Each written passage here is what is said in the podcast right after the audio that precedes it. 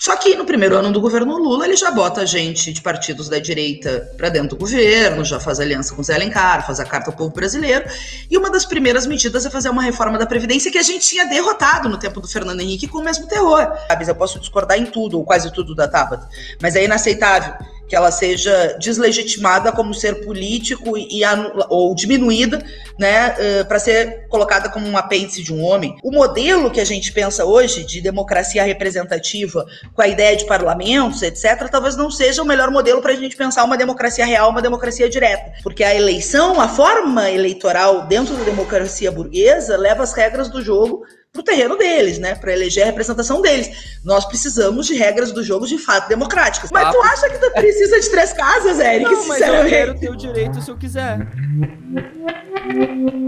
Fala galera, sejam todos muito bem-vindos. Eu sou o Eric Mota e está no ar mais um podcast fora de regra. Hoje é uma ponte entre Brasília e o Rio Grande do Sul.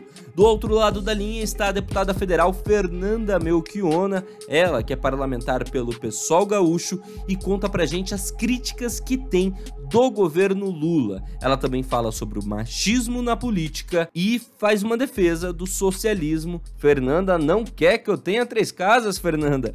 Brincadeiras à parte, o bate-papo com a deputada foi muito legal. Ó, já clique em se inscrever no nosso canal do YouTube e segue a gente no Spotify. Vambora que o papo tá muito legal.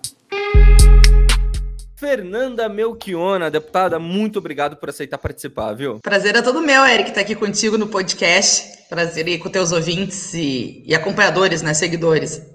Inclusive, eu já te peço licença uh, eh, para poder te chamar de você aqui nessa durante esse programa, que a ideia é que a gente troque uma ideia mesmo. Conversa. Se, me chamar de, se me chamar de senhora, eu vou ficar ofendida. Tem que ser você, por favor. Pode deixar então. Melchiona, para a gente começar, eu não conheço a sua história, né? E eu queria que você me contasse um pouco como foi sua infância. Você veio de uma família humilde, você veio de uma família classe média. Me conta um pouco sobre a sua infância. Acho que eu vim de uma família trabalhadora, assim, né? Que obviamente passa os perrengues das famílias trabalhadoras, mas com alguma estruturação, né? Minha mãe é, é nutricionista, é, passou num concurso em Alegrete. Meu pai fez de tudo um pouco, né? Vendeu roupa, trabalhou com fotografia, era bem assim, se, metia. E claro, eh, meus avós aí, de ambas partes, tinham alguma estruturação. Eu cresci em Alegrete, que é a cidade do meu pai, né? Do meu avô, da minha avó, todos Quantos infelizmente. Tem? 80 mil, mais ou menos. Eh, todos uh, falecidos já, né? Infelizmente, perdi toda essa parte já da minha família, né? Todos já partiram. E, e eu cresci lá em Alegrete, que é uma cidade pequena, né? Não pequena em extensão de terra, sabe, Eric? É uma das maiores em extensão de terra, só que tem muito latifúndio, né? É, muito latifúndio, por isso é tão grande latifúndio a extensão de terra. no Brasil? Imagine! E lá tem bastante concentração de terra, mas a cidade é pequena, né? Ela é grande em extensão. Que era muito bom para ser criança, para brincar na rua, para jogar taco. Não sei se tu jogou taco, não sei se tu cresceu em grandes centros urbanos. Quem cresceu em grandes centros urbanos, em geral, não tem essa coisa de jogar taco na rua, subir em árvore, brincar de pega-pega. Jogar, jogar taco você tá falando é bets? Em Curitiba a gente chamava de bets. Se for eu não sei o que, que é bet. É aquele que tu bota uma latinha de óleo, aí fica com o taco, a bolinha. É, bet, é então tá. Mesmo. Um dia... era taco.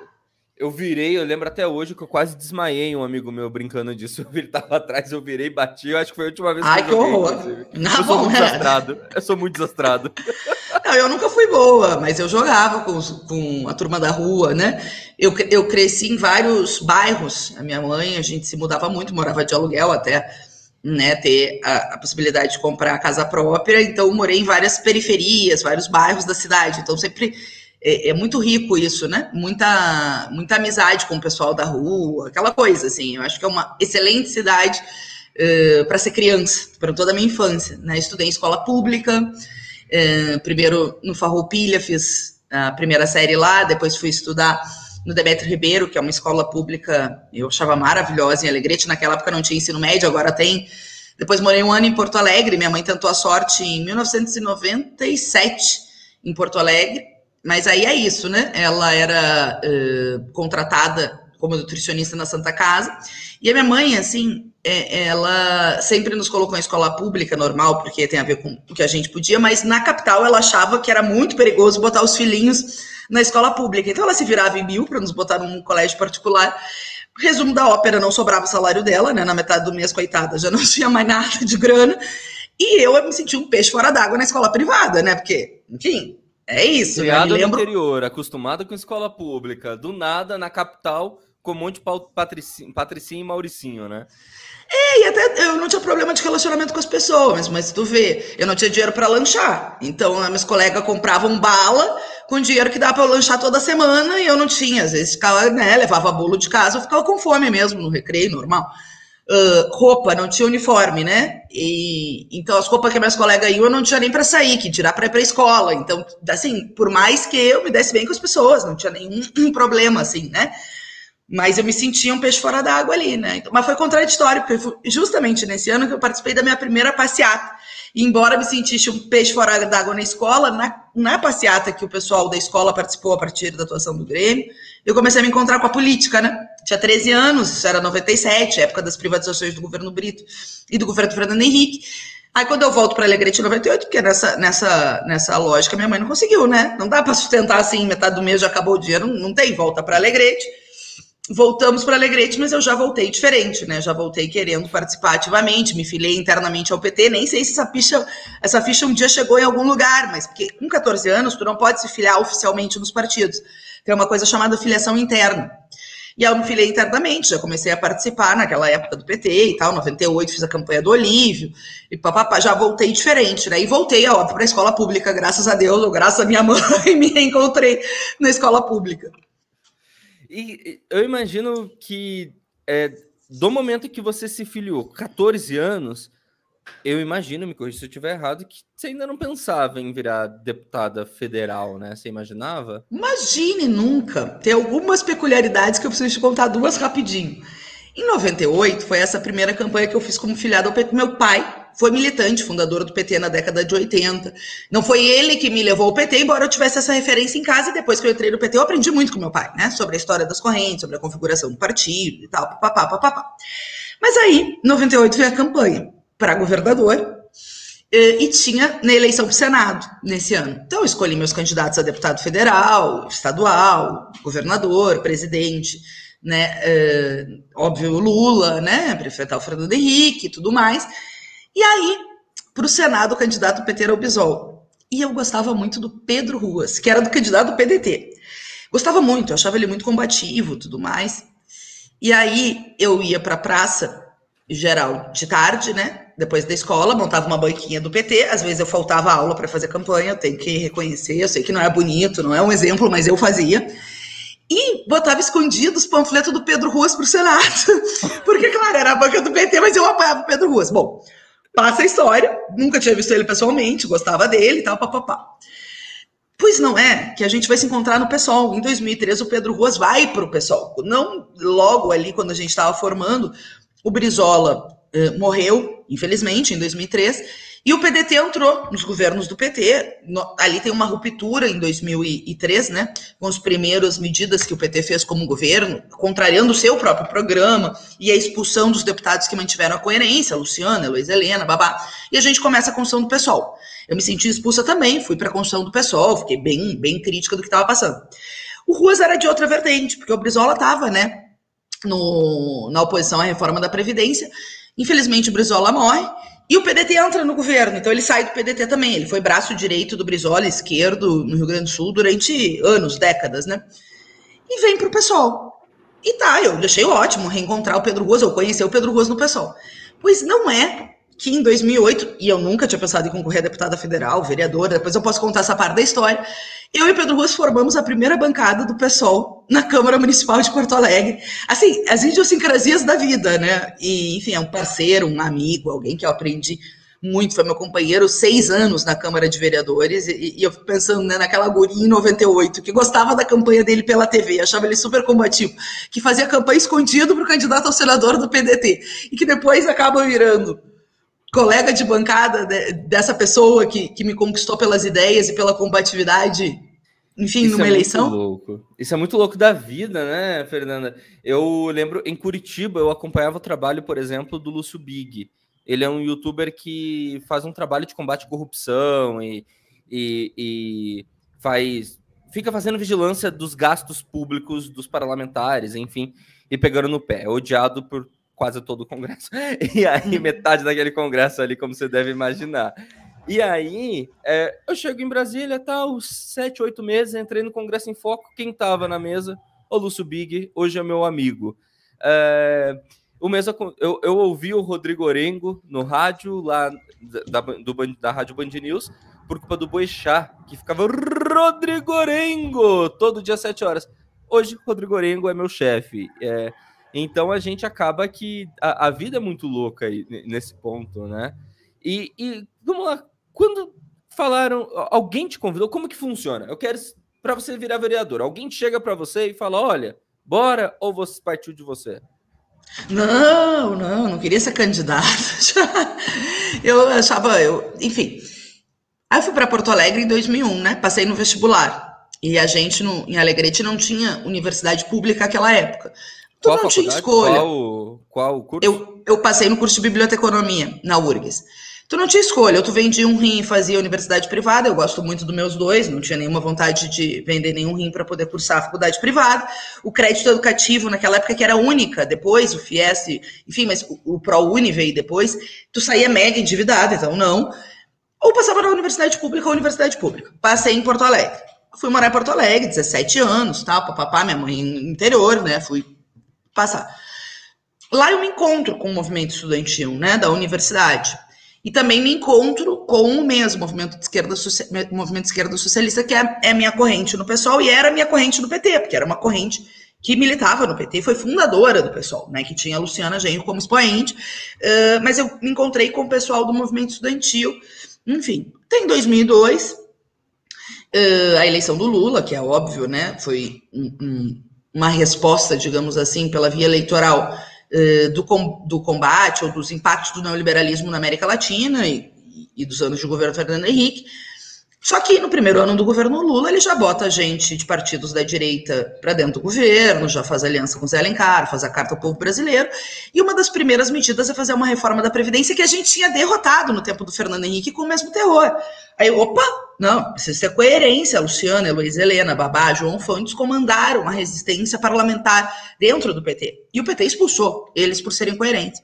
Começaram a fazer o pessoal. Eu me senti expulsa também, fui para o pessoal, já era do mês né, ali no início titubeei um pouco, enfim, mas fui junto construir o pessoal desde a da primeira hora. Quando consolida a expulsão em dezembro, eu uh, vou junto para o movimento do novo partido. Por que todo esse preâmbulo? Porque isso se combina com a militância estudantil. Eu era do diretório acadêmico, fazia as coisas do curso, e a gente tinha um DCE muito acostumado com um, um método de movimento estudantil que era de cafezinho com o reitor, mais institucional, digamos assim.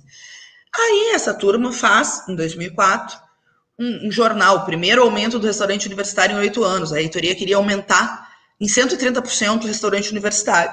A gente comanda o movimento via DAs, diretórios acadêmicos, contra, passando por cima do DCE, fazer uma luta na reitoria, derrotamos o aumento, segue até hoje 1,30, viu, Eric? É uma das coisas que me dá orgulho quando eu chego da URGS, eu digo, ah, que tem dentro da luta que esse valor segue graças à luta estudantil. E também, como era uma turma vinculada ao PT, não tinha muita criticidade com relação às ações do governo, né? Ao contrário. Eh, então, nós fizemos um movimento de DAs e conseguimos montar uma chapa para a eleição do DCE, que ganha o DCE. Duas peculiaridades. Eu não era cotada a ser coordenadora geral, a gente separou um, assim, um coordenador geral por campus, a URGS tem o campus centro, tem o campus do Vale, tem o campus saúde, onde está o meu curso, né, no campus saúde, biblioteconomia não é da saúde, mas está lá, né, no campus saúde, fisicamente falando. E, uh, claro, uma composição com os independentes. Tinha nós, que era de uma corrente, mas tinha um monte de independentes. O nosso companheiro da corrente, que era cotado para ser coordenador geral, teve um problema pessoal, não, não pôde ser coordenador geral. Aí todo mundo, não, só pode ser a Fernanda. Vamos. Eu tinha muito medo de falar em público. Acho que tem a ver com a questão do machismo estrutural, e em outro momento a gente pode conversar sobre isso, que depois eu vi que não era só eu, né? Era um problema de várias meninas e companheiras do movimento estudantil. Aí fui, fizemos uma gestão, foi muito massa, né? instituímos cai de poste, ideia de passagem em sala, movimento, etc. Tem toda uma geração no movimento estudantil que se forma aí, condensa em congressos universitários, na conquista das ações afirmativas, na conquista da construção do RU no, no campus da, da, educação física, na ocupação da reitoria em 2007. Eu já estava formada, mas seguia como aluna especial. Aí me formo. Em 2006, 2007, pego o diploma, sigo na URGS estudando, né? Mas vou trabalhar. Vou trabalhar na Fundação Bradesco, em Gravataí. Trabalhava como bibliotecária, adorava a minha profissão. Adorava. E meu trabalho. Chega as eleições de 2008, é a primeira que o pessoal vai lançar uma candidatura potente em Porto Alegre, que era a companheira Luciana Genro, candidata a prefeita, que já estava super bem nas pesquisas. A turma da juventude, que eu seguia, claro, sendo companheira, militando, mas bem menos presente, é que eu estava trabalhando, disse, Fernanda, a gente precisa de uma representação nessa eleição. E todo mundo acha que é o melhor nome para representar né, o conjunto de lutas que a gente tocou junto. Ai, demorei uns três meses, né? Porque ah, sabia que ia ser demitida do trabalho, é evidente. E eu gostava, e é toda uma coisa, aí topei. A gente foi para a eleição em 2008, a Luciana foi super bem, fez 2% das intenções de voto. A gente tem que lembrar que o pessoal é um partido pequeno em tempo de TV, recursos, nesse tempo não tinha financiamento público de campanha, né? Nem se compara com os partidos do regime. A Luciana foi super bem. O Pedro Ruas foi o segundo mais votado vereador, e eu fiz uma boa votação fui junto na chapa, eleita, né, para a primeira bancada da Câmara Municipal. Então, na assim. Na primeira eleição já. Na primeira eleição. Não foi uma definição Sem pessoal, recurso, ao contrário. Sem uma é, grande puxadora, muito legal. O Pedro Ruas era um puxador, né? O Pedro Ruas ah. puxou. Mas eu tive um recurso, eu fui demitida da Fundação Bradesco Ganhei 11 mil de rescisão, lembro bem. Pô. Uma parte eu botei na campanha eleitoral, em 2008, né? 2008 porque... isso faz uma diferença. Eric, eu adorava o meu trabalho. Trabalhava numa biblioteca, que tem pequeno até ensino médio. Adoro. Adorava fazer a feira do livro, hora do conto. Assim, eu gosto mesmo. É uma coisa que me dá prazer e eu gosto muito da minha profissão. E eu ganhava super bem. No início, eu era que mais ganhava da minha família ali, assim, dos, dos, mais próximos, porque na época meu salário com os benefícios e tal era dois mil reais, imagina, uma família trabalhadora, eu assim, oh! ganhava super bem, entendeu? Eu lembro que em 2011, 2011 não, dois, é, 2011, por ali, o salário mínimo tava 500, 600 é reais. Então você ganhava muito bem. Eu sei muito porque bem. eu estava vendo nos olerites, que eu estava organizando os documentos e eu, fui, eu guardei os olerites das empresas. E aí eu ganhava o salário mínimo nessa época, por isso que eu decorei. Não, e mais, bem, eu tinha 24 anos, recém saída da faculdade, fui selecionada, tinha prova, entrevista individual, não tinha nenhum que aí, eles me escolheram, porque eu tinha muita afinidade já com biblioteca escolar trabalhava numa coisa que eu gostava, ganhava bem pra caramba e ainda tinha participação nos lucros, porque era vinculado ao Bradesco, né? Não é, não é o banco, né? Sim, e obviamente, sim. você sabe as minhas críticas. Ah, inclusive, quando eu fui contar que eu era candidata, minha chefe tomou um, que eu ia ser candidata, primeira reação, nossa, né, vai jogar fora a tua carreira, aquelas coisas. E ela disse, Fernanda, tu vai ser candidata por um partido que, tem, que é contra a política econômica que o banco defende. Eu disse, sim, você candidata por um partido que é contra essa política econômica que massacra o povo. Claro, fui demitida, né? Não, não por ter dito isso, por ser candidata, né? E por um partido de esquerda. Só que aí a rescisão, que foi gordinha, isso aí, um ano e meio trabalhando, um ano e três meses, uma parte eu usei na campanha eleitoral. Que legal. E você lembra a principal, a, a, primeira sensação? Porque assim, hoje talvez não, porque né, cobrindo Brasília eu já estou um pouco mais calejado. Mas quando comecei a, a, a, ir no Congresso, eu imagino que se eu viesse deputado, chegasse naquele Congresso, eu ia tomar um baque, porque precisa tomar uns anti uns antiácido para aguentar algumas coisas ali, né, deputada? Imagina na Câmara, eu cheguei com 24 anos, guria, no bom sentido, né? Ótimo, sempre defendi participação de juventude, mas, tipo, né? Na Câmara de Vereadores, o nível, infelizmente, muitas vezes acaba sendo ainda mais austero, né? É, não, é que eu acho que depois do Brasil pós-Bolsonaro, o, o, fundo do poço, assim, se aprofundou o conceito de fundo do poço, né? Essa turma da extrema-direita, é, essa turma da extrema-direita aí é, é, fundo do poço mesmo, né? Digamos que é bem mais profundo. 2019 foi um baque diferente, digamos assim, porque eu já tinha alguma experiência parlamentar, mas é, é que Bolsonaro e extrema-direita, de fato, é, um retrocesso brutal, né? Mas sim, tomei um, uma mudança, só que aí foi uma combinação de coisas, né? Jovem, feminista, socialista e tal.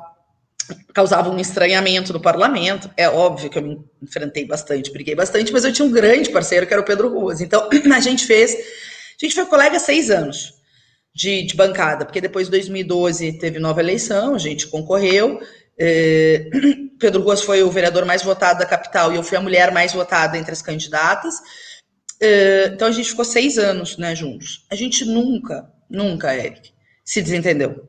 Não votava separado, se entendia pelo olhar, se dividia. Eu vou nessa comissão, pego essa pauta, tu pega essa. Ele me ensinou muito pela capacidade de luta, de enfrentamento e experiência que tinha, e eu e o meu dinamismo da juventude também ajudava ele. Então a gente fez uma dupla, uma equipe. A gente brincava, uh, porque talvez você não conheça a referência, do Glênio Pérez e do Marcos Klasma, que são duas figuras da história de Porto Alegre que foram tiveram mandados cassados pela ditadura civil militar e que eram unha e carne, assim.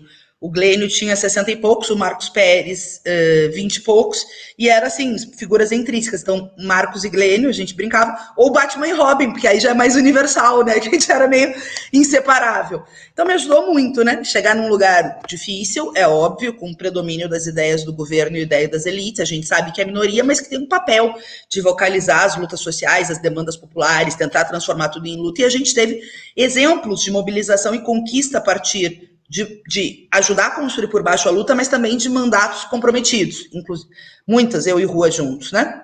Junto com o movimento social em Porto Alegre, evidentemente. Então teve esse, esse, benefício, né, de ter um Pedro Ruas do meu lado, de ter um partido estruturado, de ter já a experiência da Luciana, de ter um dirigente como o Roberto, de ter essa vinculação com a juventude, com as lutas, né?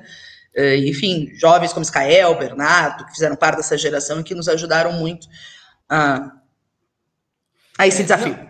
Eu, eu já vou querer entender um pouco melhor sobre sua visão de socialismo. Eu tenho algumas dúvidas e alguns entraves na minha mente que eu vou aproveitar essa conversa para até tentar me esclarecer. Desculpa, audiência, estou utilizando esse espaço para o pro, só interesse próprio, que é entender melhor. É, mas antes, você citou agora há pouco a questão do machismo, né? Eu estava refletindo, deputada, esses dias, a situação da Tabata. A Tabata ela é uma mulher extremamente linda, jovem, ultra talentosa. Igualmente o namorado dela, extremamente lindo, jovem, ultra talentoso.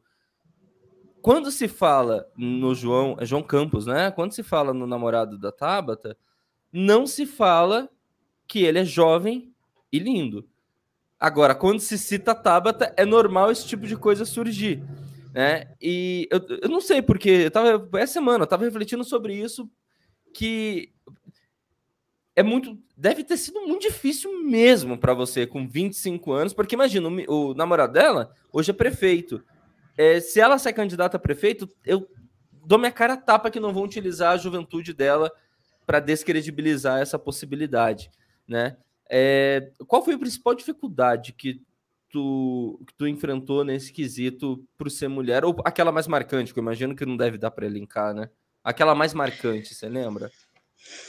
Ai, difícil, né? Teve alguns momentos, mas eu quero ser breve para a gente poder também chegar na atualidade, né?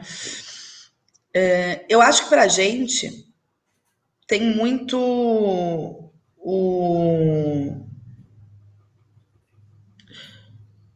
a tentativa de vincular primeiro as tuas decisões ou, ou, algum homem. Eu acho que isso aconteceu muito com a Tabata, inclusive na decisão dela de ir para o PSB. É, obviamente, ela tem as ideias dela, do ponto de vista da agenda econômica, eu acho que é um desastre a agenda econômica que ela defende, mas ela tem as suas posições políticas, né? Sim, e ela escolhe o PSB, claro. claro. e ela escolhe o PSB porque ela escolhe o PSB, né? Então, já fazer um, uma coisa de aderir uh, ou de vincular já com o namorado, assim, aquelas coisas que o machismo nosso de cada dia aparece, né? E a gente não pode compactuar com o machismo independente da, da onde ele venha, sabe? Eu acho que tem coisas que são inaceitáveis. Eu posso discordar em tudo, ou quase tudo da Tabata, mas é inaceitável que ela seja deslegitimada como ser político e, ou diminuída, né, uh, para ser colocada como um apêndice de um homem. É inaceitável o que fizeram com a Dilma quando era presidente, os ataques macistas, misóginos, tratavam da roupa dela, aquele adesivo absurdo que a direita fez com relação aos combustíveis. Então, não, e a gente ia fazer oposição de esquerda, né, os governos do PT, claro que oposição de esquerda, né, nunca compomos os governos, mas também eh, lutamos contra, fomos contra o golpe parlamentar, mas não se aceita esse tipo de coisa da onde vem. Eu acho que, às vezes, as pessoas relativizam isso, eu acho que não se pode relativizar. O machismo é o machismo, né? E ele precisa ser enfrentado. Na minha experiência pessoal, foi muito louco. Uh, eu tenho, logo que chega na Câmara e tal, uma novidade, porque eu é, não era conhecida pelo conjunto da cidade, da, da casta política, então tinha uma curiosidade, quem era ela, eu era mais jovem, eleita naquela legislatura, tá? Passa isso, e tem aquelas matérias de jornal, sabe, Eric? Ah, o vereador que fez mais projeto idiota. Ah, o mais assíduo, né? O que mais gasta, o que menos gasta. Tem uma matéria num, num jornal lá, o mais, um dos mais lidos pelo povo, de duas páginas sobre a Câmara. Vou te, te dar um desafio. Como é que eu saí nesse jornal? Como é que era o título para mim? A mais linda? Não! Não, mas também seria, né? Uma coisa que na concurso de beleza, se fosse isso, mas é, foi Porque mais ofensivo ainda. Coisas. Claro, claro. É, mas foi mais ofensivo ainda. A mais mal vestida. Mano. Aí eu. Mano! Aí eu. Mano! Nossa, fiquei puta, assim, fiquei furiosa.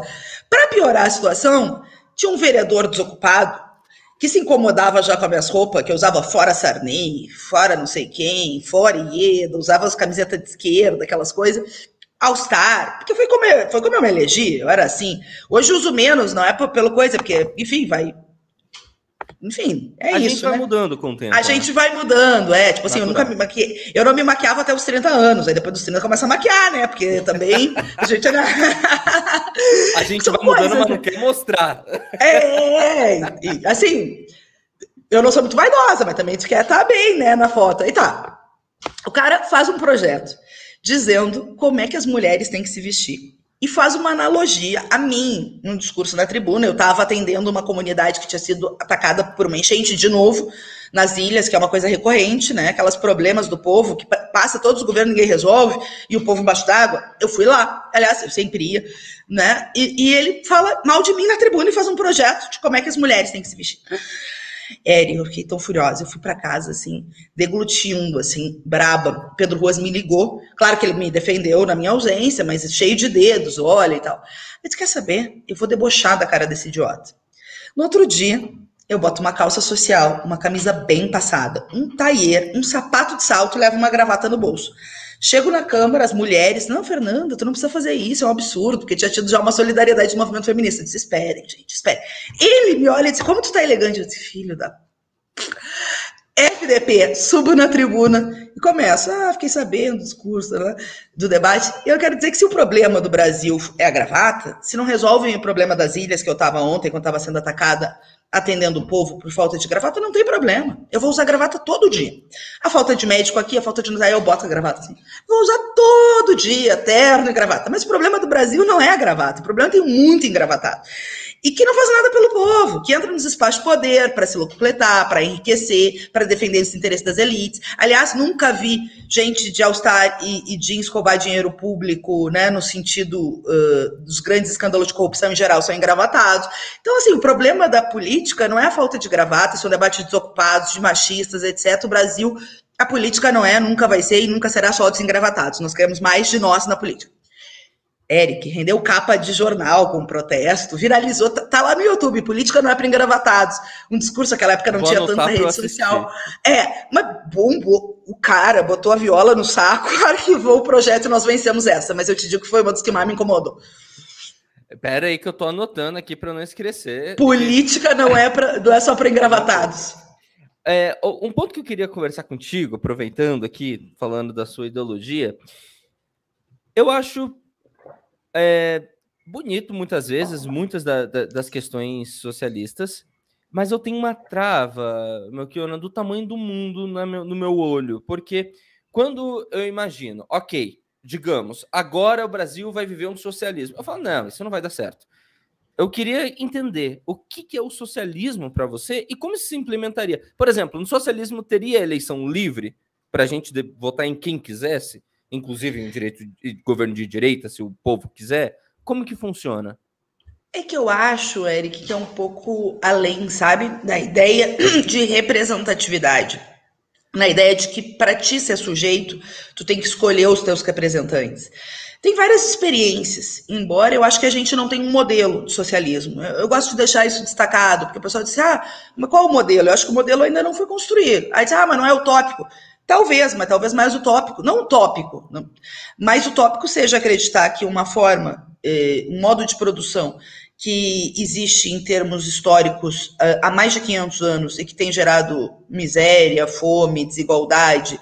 O capitalismo é isso por essência, né? Eu acho que é mais utópico acreditar de que esse capitalismo possa se humanizar. Não vai. Tem uma lógica. Isso é ah, alguém pode dizer assim: ah, mas a gente luta para virar uma Dinamarca. Sim, mas tu não tem uma Dinamarca se não tem uma Somália, uma Etiópia, entende? Porque tem uma divisão internacional, não necessariamente esses países. Vê, o mundo hoje produz alimentos capaz de alimentar 12 bilhões de pessoas. No mundo que tem 7 bilhões e pouco. Mas tu tem um bilhão que passa fome, porque a lógica da produção do alimento é voltado para a venda, para o lucro, e não para as necessidades humanas. Então, a ideia socialista é também uma ideia de planificação né, da produção, de tu ter a, a, a, produção, o desenvolvimento tecnológico, o desenvolvimento das condições sociais do modo de vida vinculado às necessidades do povo e não no lucro, e ao mesmo tempo modelos que, que sejam mais representativos no sentido de auto-organização popular. Por exemplo, tu falou de eleição.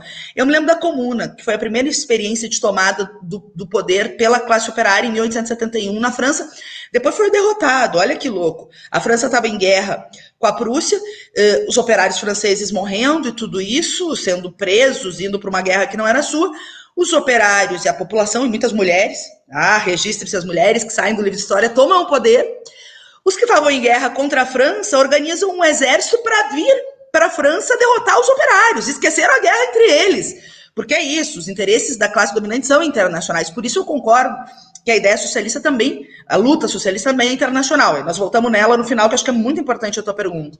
Né? Mas a comuna instituiu, por exemplo, a ideia de eleição de representantes rotativos, que durava dois, três meses, se a pessoa não cumpria o que fazia, já era automaticamente chamada novamente a população a participar. Um recall.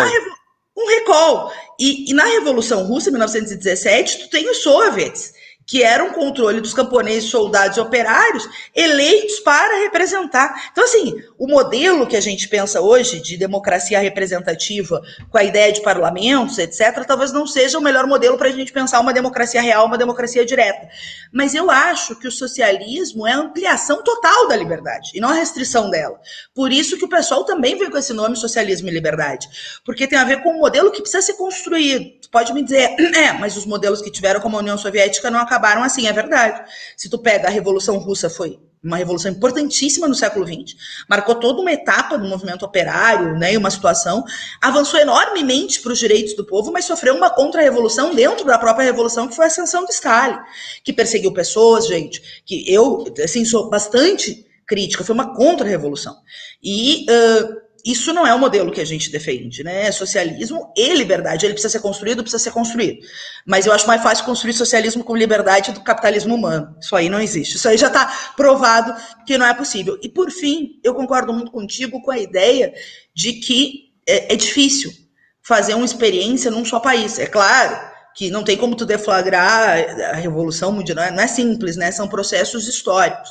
Mas a luta para mudar este modo de produção que é internacional também é internacional. A classe dominante é internacional. Internacional mesmo. Eric, hoje tu tem 10 transnacionais, empresas multinacionais que têm mais poder que 180 países querer achar que essas 10 transnacionais vão dizer, ah, é isso, vamos diminuir nossos lucros, vamos parar de explorar a classe trabalhadora lá no Equador, vamos parar de poluir o meio ambiente no Brasil, vamos. Não, não. Sim, e também são organizados internacionalmente. Então a luta é internacional. Nós somos parte da Quarta Internacional, que é uma organização que uh, articula, organiza, reúne né, partidos socialistas, partidos revolucionários, partidos de classe né, uh, uh, em vários países do mundo, né? Nós nosso do mês, né, da minha corrente. O pessoal tem várias relações internacionais, o pessoal tem uma secretaria de relações internacionais. Agora eu estava em Genebra, convidada uh, por, pela turma da esquerda do Parlamento Europeu e também por movimentos sociais, por uma luta que é construir um acordo, um tratado vinculante que coloque eh, fim à impunidade corporativa no mundo. É uma luta super estratégica.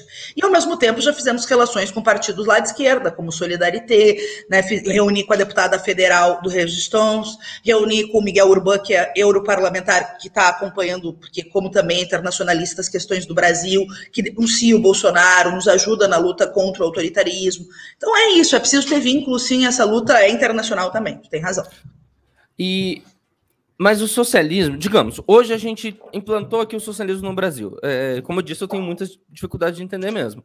Como seria o, o modelo de, de, governo? Pensando em, primeiro na política, é, a gente votaria para ter um presidente ou não? São diretórios regionais? Como que, como que é isso? É que eu acho que a gente pensar em implantar o socialismo, é, a gente tem que pensar no processo. Não, você não tem como implantar o socialismo por decreto. Eu não acho que, por exemplo, vencendo a eleição, eu chego, eu sou uma socialista e vou dizer, não, agora o Brasil vive sob socialismo. Isso não existe. O que eu posso, como presidente, né, é ter um programa que atenda os interesses dos trabalhadores e que, obviamente, ao atacar os interesses das elites, né, tem uma desacomodação no jogo do poder e, obviamente, é preciso mobilização para conquistar, né, que é, o, é um programa de transição, por exemplo, uma, uma consigna, reforma agrária. Forma agrária, num país a gente estava falando sobre o latifúndio, 50% da terra pertence a 1% da população no Brasil. Tem gente que é herdeira dessas capitanias hereditárias e acham que isso é mérito, né? Ganharam lá das capitanias hereditárias, são as elites econômicas há 500 anos e querem tirar as terras dos quilombolas, dos indígenas e acham que a reforma agrária é um horror, pelo amor Cara, de Deus. Cara, não, não, não ter taxação de herança, assim, de no é mínimo isso. 50%, no mínimo 50%. E tu Tinha pode escalonar, teto, sei lá, 5 né? milhões. Aba é isso. Acima de 5 milhões, parceiro, devolve. Não é teu mérito. Vá merda. É isso, 50%. E claro, desonerar os de baixo, porque às vezes o trabalhador compra uma casinha própria e tem um espólio, um 15 herdeiros. Sim, pobre do trabalhador. Não é isso. Nós queremos taxar os grandões. Porque olha que louco que é, né? As ideias da classe dominante acabam virando, assim, por um sistema ideológico eles botam as ideias da classe dominada. Às vezes tu fala, precisa taxar os ricos. O pobre do cara que ganha 4, 5 mil reais, que é classe média, claro, não é pobre, miserável, acha que é com ele, não, querido, não é contigo. Nós estamos falando de gente que, que ganha 20 milhões, entendeu? Que tem um patrimônio de 20 milhões. Sinceramente, não é contigo. Né? O cara pode achar que é rico, porque compra um carro legal. Não, não, não. Aí tu não sabe o que. Ou assim, taxar a herança, o cara diz, pô, vai taxar minha única herança, meu apartamento. Quando eles querem falar mal do socialismo, eles adoram dizer, não, porque vão dividir a tua casa, e porque os socialistas de iPhone, queridos, a gente não quer dividir a casa de uma pessoa, a gente quer que todo mundo tenha onde morar. E quando tu luta pelo socialismo, tu luta para dividir a riqueza e não a pobreza. Eu tenho, eu não tenho iPhone, eu tenho Samsung. Eu tenho um problema com iPhone e tal, etc. Mas assim, teria sem nenhum problema. Não é nenhuma contradição ter um telefone e defender o socialismo. Nós queremos que o povo tenha acesso ao desenvolvimento tecnológico produzido pela humanidade em geral, pelos trabalhadores e trabalhadoras, né? Porque quem está na ponta lá montando. Agora, eh, por que eu fiz esse preâmbulo? Porque tudo é processo. Se a gente pensa em construir uma sociedade socialista, é evidente que tem que ter uma mobilização pesada e uma luta do povo para construir esse novo tipo de poder. E claro, eh, pode ter um programa de transição no caso do governo, porque, por exemplo, reforma agrária. Tu está lutando para repartir a terra, para que pequenos agricultores tenham direito, médios agricultores, ao direito a plantar. Isso não é uma medida socialista. Nós estamos dizendo que as pessoas têm um direito a ter uma pequena propriedade privada para plantar. Não é uma medida diretamente socialista, ao contrário. O Japão fez reforma agrária. O Peru fez reforma agrária. Melhor que o Brasil, mais amplo que o Brasil. Aqui tudo com mobilização teve, teve pouca reforma agrária. Mas é uma consigna que gera mobilização, porque a classe dominante, a elite latifundiária, é tão mesquinha que quer concentrar tanto a terra que se enfrenta com consignas como essa. O processo de defender uma reforma agrária real, radical, que divida a terra, é um processo de mobilização. Então, vê, a Revolução Russa fizeram uma revolução por paz, terra e pão. Não foram, ah, vamos fazer o socialismo. Não. Fizeram uma revolução com consignas muito concretas. Então, tem a ver com a forma. Não tem como tu implantar, tem como tu construir, mobilizar e conquistar.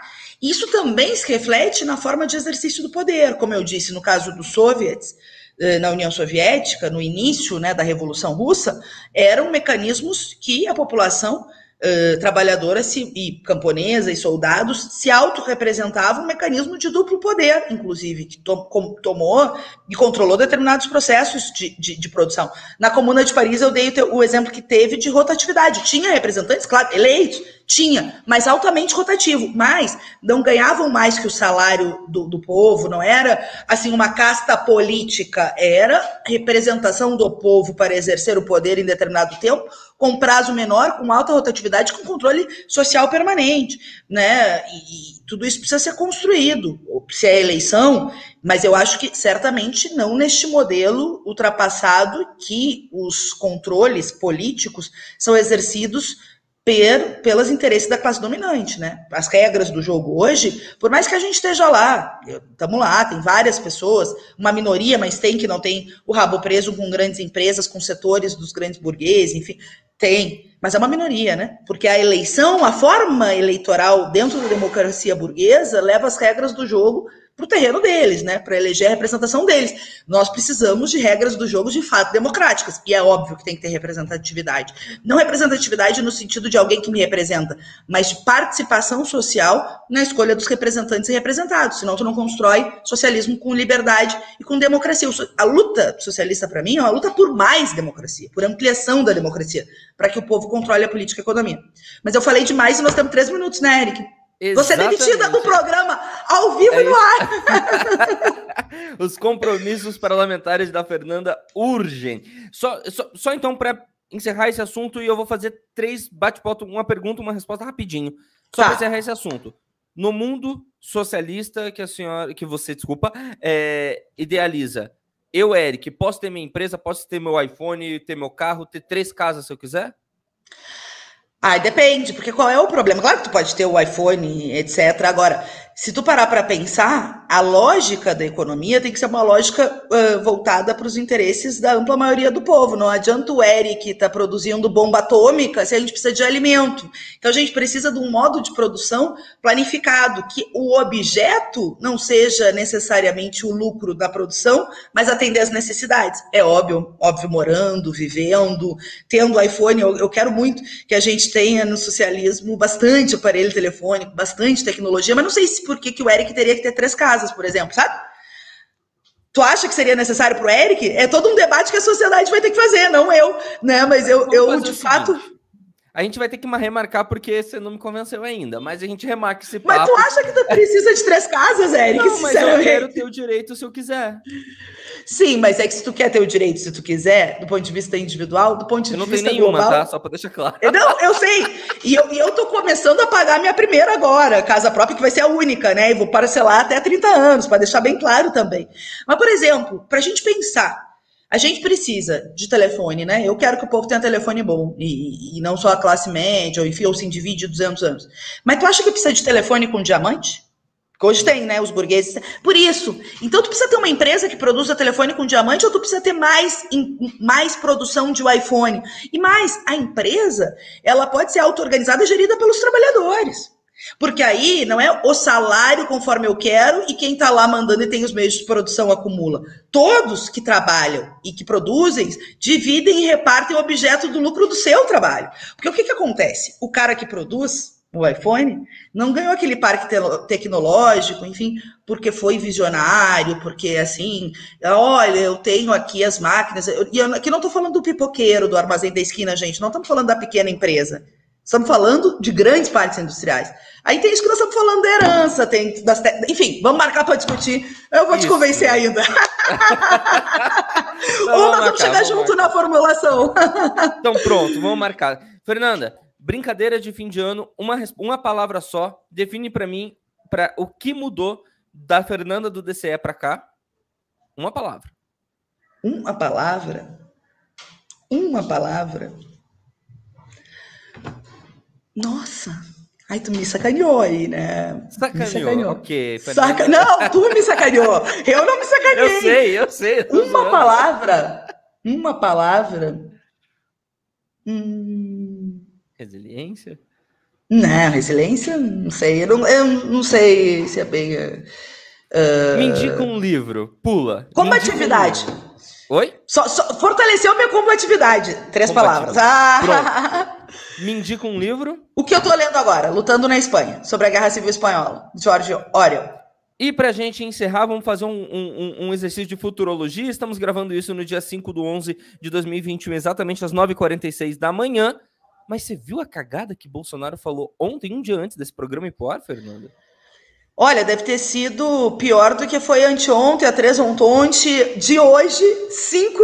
Hoje, que dia é mesmo? 5 de novembro? 11, isso. Até dia 21, eu acho que o Bolsonaro vai ter falado umas 50 cagadas e ter, enfim, é, desmoralizado ainda mais né, a visão do Brasil para fora e, sobretudo, massacrado mais nosso povo para dentro. Mas eu espero, no exercício de futurologia, que até 21 de novembro a gente consiga, com a força, com a mobilização, uh, garantir que, sei lá, abra o processo de impeachment, que, enfim, que a gente, enfim, esteja em outro patamar. Vai saber, são 20 dias, tem que lutar por isso, né? Ou como é que é? Pessimi... Pessimismo na razão e otimismo na vontade, Gramsci. Entendi, fechou. Deputada, muito obrigado. Vamos lá, que o seu, seu compromisso urge. Obrigado por esse papo, obrigado por separar esse tempinho na agenda e vamos marcar o próximo mesmo. A gente tem muito que conversar ainda. Com certeza, eu adorei, Eric, quero o próximo. Sobre socialismo, mas também podemos ir mais para as coisas pessoais, né? Vou, eu vou refletir uma palavra. Vou na próxima, redes? eu vou te dar uma resposta bombástica. Arroba Fernanda Pessoal, uh, no Twitter, no, no, Instagram Fernanda Melchiona, né? Porque pronuncia Melchiona, mas escreve com CHI dois N's. No Facebook também. No não TikTok perfeito. eu não sei, mas eu tenho. Tem dancinha! Tô brincando. Não, se eu dançasse, eu ia me desmoralizar. Imagine o Robocop dançando, sou eu. Gente, muito obrigado. Espero que vocês tenham curtido. Se inscreva no nosso canal do YouTube, siga a gente no Spotify. Até a próxima. Valeu, Fernanda. Corre, você tá atrasada. Consegui te atrasar. Tô atrasada. Beijo, tchau. E fora Bolsonaro. E aí, curtiu esse bate-papo? Então faz o seguinte, clique em se inscrever no nosso canal do YouTube e segue a gente no Spotify. Minhas redes sociais, ou Twitter, é Eric Mota TV, Instagram e Facebook, arroba jornalista Eric Mota. Me segue lá e a gente se vê na terça-feira da semana que vem. Aquele abraço.